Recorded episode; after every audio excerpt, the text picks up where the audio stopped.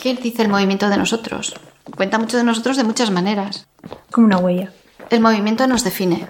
Nos da información de, nosotros mismos, pero no solo cuando estamos sanos, sino que también nos da información de cómo evolucionamos cuando sufrimos una determinada dolencia. Como decía Leonardo da Vinci, el movimiento es causa de toda vida, es decir, el movimiento es vida.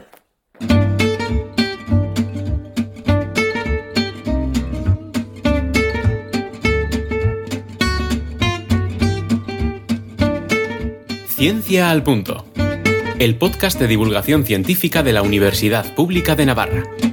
Disfruta de la ciencia.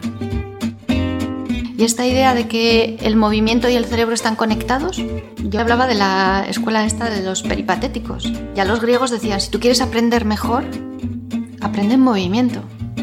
Aprendían andando. Porque se supone que tu cerebro, a la vez que hace el movimiento, también hace esa actividad de aprendizaje.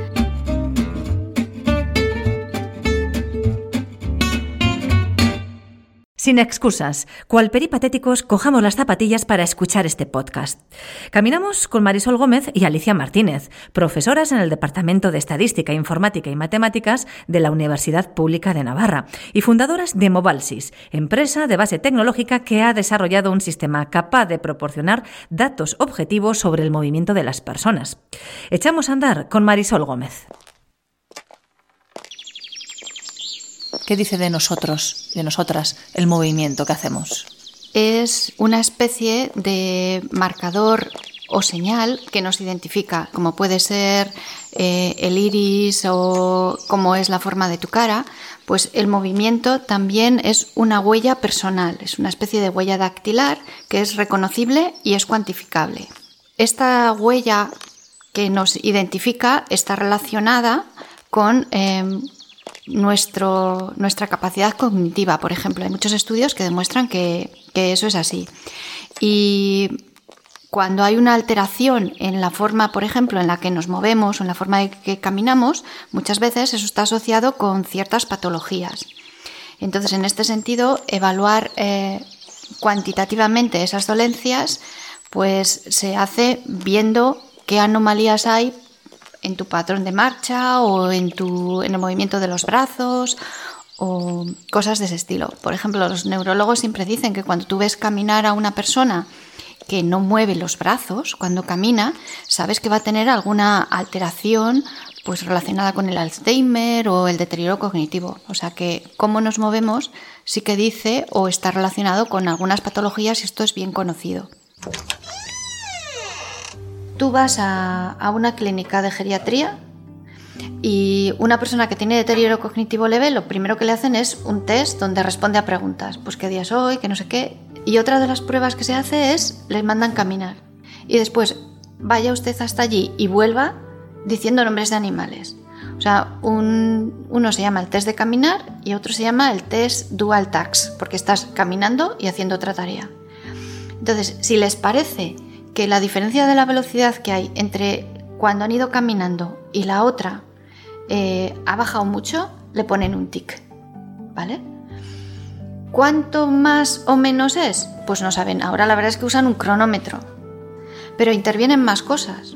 Intervienen con que además de ir y volver, tú vayas moviéndote más o menos hacia los lados. Y claro, ese mm, moverte más o menos hacia los lados o dar un paso más largo que otro eso tú lo puedes ver y apuntas un paso más largo que otro o se mueve un poco hacia los lados, pero no es, no, es algo medible con un cronómetro. Sin embargo, si a ti te ponen un sensor inercial que tienes aquí y te, da, te va diciendo, tú ves la señal, porque eso se ve, o sea, tú ves la señal que se va moviendo, clink, clan, clink, clan, clink, clan, y después, hombre, aquí hay un patrón y además somos capaces de decirte cuál es eh, esa variación. Eso es cuantificable.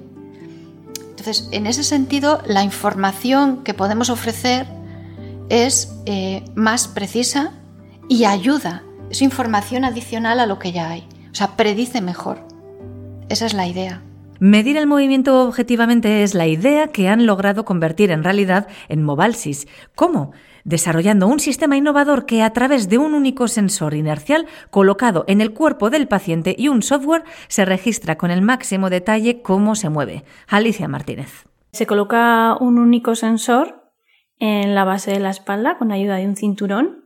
Este sensor lo que hace es recoger el movimiento de todo el cuerpo. Es decir, en ese punto donde está colocado está el centro de masas de esa persona. Entonces todo su movimiento se registra ahí y lo que hacemos es recoger esa información, el sensor envía los datos a la plataforma software y la plataforma software los analiza y se encarga de extraer la información para que luego el especialista médico pueda tomar eh, sus decisiones médicas. Sí, el objetivo era diseñar herramientas sencillas, cómodas de utilizar y además que aportasen resultados inmediatos y fácilmente interpretables. Es ahí donde han aportado desde la UBNA la gran novedad de esta tecnología, porque trajes con sensores para medir el movimiento hay muchos en el mercado. Sin embargo, este desarrollo logra medir el movimiento a través de un sensor único, ligero y portátil. Cuando alguien se preocupa de ver patrones anormales de movimiento o marcha, pues cuando tiene una patología. Personas que han padecido o que han sufrido un ictus pues lo normal es que tienen una eh, parte del cuerpo paralizada. Entonces a esas personas colocarles un traje con sensores inerciales o llevarlos a un laboratorio de biomecánica, pues no era posible, ¿no? Entonces cambiar esto y utilizar estos sensores pequeños, además puestos con un cinturón en una única parte del cuerpo, facilita mucho la labor del personal médico que puede ir viendo en tiempo real cuáles son los valores asociados pues a la marcha o a cómo mueve la mano o a cómo mueven los dedos. Y ahí es donde realmente hemos pegado el, el gran salto.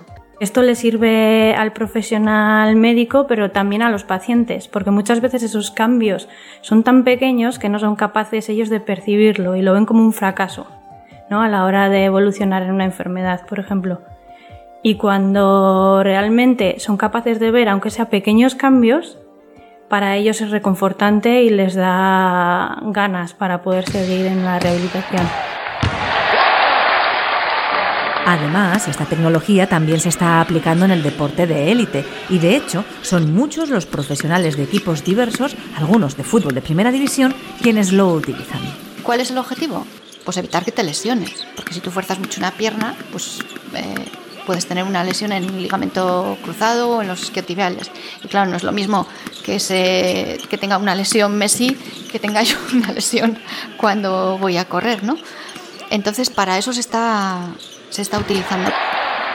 Por tanto, medir el movimiento sirve para hacer un seguimiento, rehabilitar y motivar, evitar lesiones y predecir enfermedades. Sí, predecir.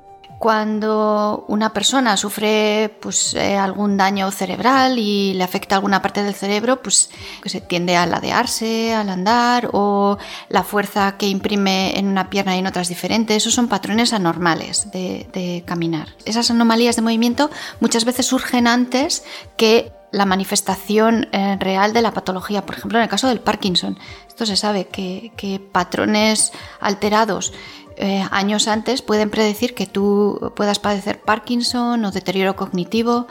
Esto también es algo que está eh, muy estudiado y... Sí, que se usa como predictor. O sea, la distancia de paso, por ejemplo, en el Parkinson y la fuerza que imprimes con el talón al caminar son predictores para anticipar un estadio grave de la enfermedad. Por ejemplo, ahora también patrones alterados de marcha pues están mm, relacionados con tener secuelas más o menos graves con coronavirus. Fíjate, investigadores del Centro de Investigación Biomédica de Leicester hallaron que quienes caminan más despacio tienen cuatro veces más probabilidades de morir de COVID y más del doble de sufrir o, o tener una infección grave debido a esta enfermedad. ¿Puede el movimiento incluso predecir tu muerte? Sí. Sí. en el MIT se ha hecho un estudio donde se ha sensorizado una casa y a las personas que vivían en esa casa pues les, les, ha ido siguiendo sus patrones de marcha y la velocidad con la que caminaban. ¿no? Entonces aquellos que tenían una velocidad inferior a 0,8 metros por segundo pues tenían eh, una probabilidad de morirse en un año más o menos.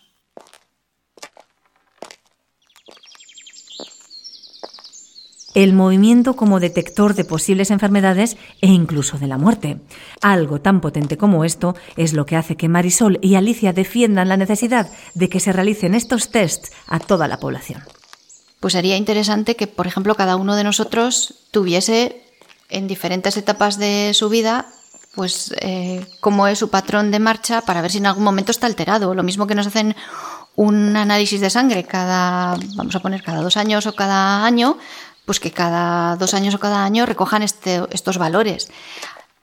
Eso serviría para dos cosas. Primero, tener tu patrón y después tener gran cantidad de datos para ver patrones anormales y asociarlos con otras dolencias. Quiero decir que si esto pudiese estar incorporado en la historia clínica eh, de las personas y tú ves que alguien que a los 45 años ha desarrollado un patrón de marcha, pongamos anormal, y a los 60 ha desarrollado Parkinson, pues poder compararlo con muchos otros y decir, si llegas a los 45 y ocurre esto, esto es lo que lo probable que pase, ¿no?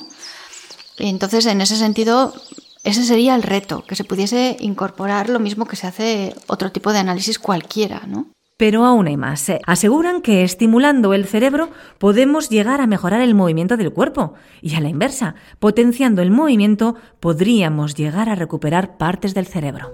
Por ejemplo, coges un vaso. Con la mano derecha sabes que se va a activar una zona del cerebro. Ahí hay una pequeña activación. ¿Por qué es interesante saber esto? Porque lo mismo que hay una señal que va del músculo al cerebro, va del cerebro al músculo. Entonces, la idea es, pues decir, voy a ver si puedo estimular esta área cerebral para ayudar a recuperar el movimiento de la mano. Ese es el reto, entender cómo funciona el mecanismo de comunicación de eh, los músculos y el cerebro para poder influir o bien en el cerebro o bien en los músculos para activar una zona u otra. Uf, pero eso ya, o sea, me estoy poniendo en el plano muy futurista, pero podríamos llegar a hacer que alguien, por ejemplo, que no ande en un momento determinado pueda llegar a andar. Sí, sí, esa es, esa es la idea. De hecho, ya hay experiencias en este sentido, ¿no? O sea, cómo eh, se puede influir en tu cerebro estimulándolo de determinada manera para que hagas eh, movimientos involuntarios o, voluntarios, vamos.